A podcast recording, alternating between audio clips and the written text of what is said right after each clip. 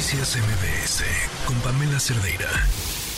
Este dato es eh, brutal. Se trata de, un, de, una nota publicada por Animal Político, elaborada por Nayeli Roldán y Judith Méndez, sobre la vacunación en los primeros dos años del sexenio del presidente Andrés Manuel López Obrador. Eh, los datos son preocupantes, sobre todo si tomamos en cuenta que este, el primer año, el 2019, no contaba con el factor pandemia, porque entonces, bueno, el 2020 lo podremos juzgar ya con otros ojos y con no, ciertas cosas. Pero ahí va algunos datos de, de lo que trae esta nota. Durante los primeros dos años del gobierno del presidente, 6 millones de niños menores de 6 años no fueron vacunados.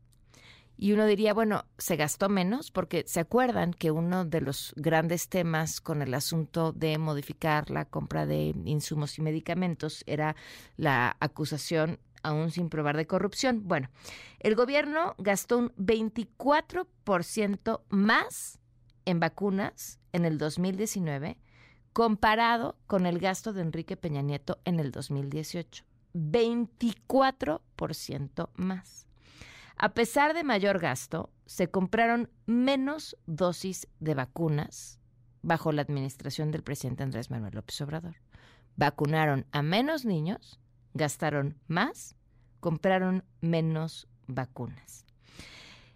En 2018, 575 mil niños no fueron vacunados y para 2019 fueron 2.6 millones de niños.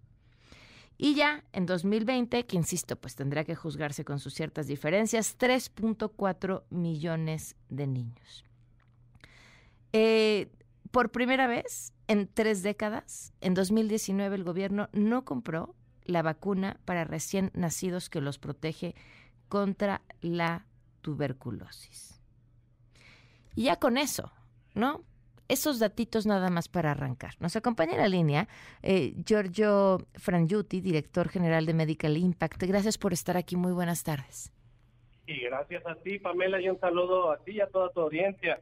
Eh, Giorgio, entender estas cifras no solo enmarcadas en se compró menos, se gastó más, se vacunaron menos niños, sino si se puede saber si esa vacunación eventualmente se recuperó, o sea, si esos niños que no fueron vacunados al nacer con la vacuna de la tuberculosis recibieron o no la vacuna tres años después o cuatro años después.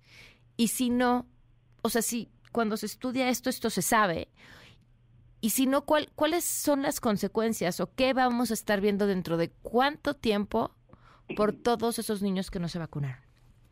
Claro, tras la pandemia existe un esfuerzo encabezado por la OMS llamado The Big, Big Catch Up, que es eh, el gran alcance para recuperar a todas estas personas, niños, niñas, adolescentes, pero también adultos mayores y toda la población eh, vulnerable que pudiera llegar a requerir eh, de alguna vacuna en particular, alcanzarles durante este esfuerzo urgente.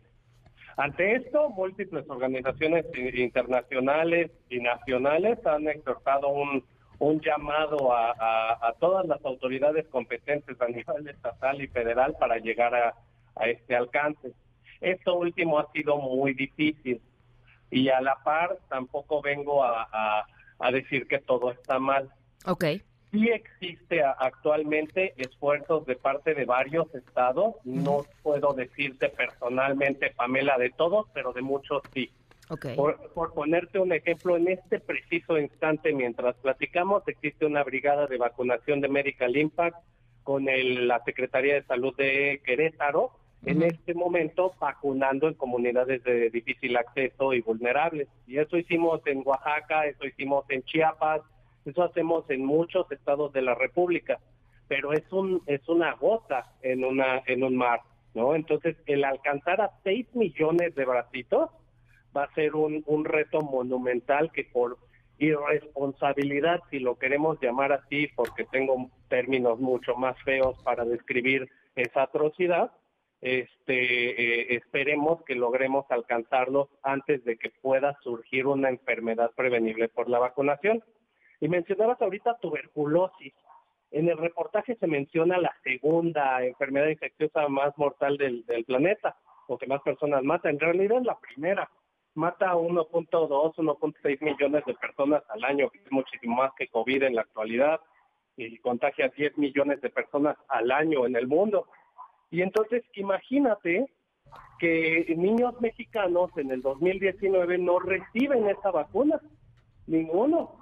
Qué impresión. Nosotros hemos ido a comunidades y no hay otros datos ahí, somos primera fuente, en donde la cobertura es cero. No cero. uno solo. Eso ha sido impresionante. Y, a ver, ¿qué, ¿qué identificas que sucede en estas comunidades donde la cobertura es cero? ¿Qué pasó? ¿Qué falló? También es multifactorial. No todo es culpa del gobierno, pero sí una gran parte. Hay muchas comunidades en las que nosotros atendemos donde la resistencia a la vacunación es igual de peligroso, donde la, la desinformación o la malinformación hace que las mismas personas resientan los esfuerzos de vacunación. Pero estamos hablando de resistencia tipo este anti-vaxxer o, qué tipo de resistencia. ¿En serio? O sea, tenemos comunidades anti-vaxxers. Tenemos comunidades de anti-vaxxers en México, así como para que digas, en toda la comunidad no hay una sola persona vacunada.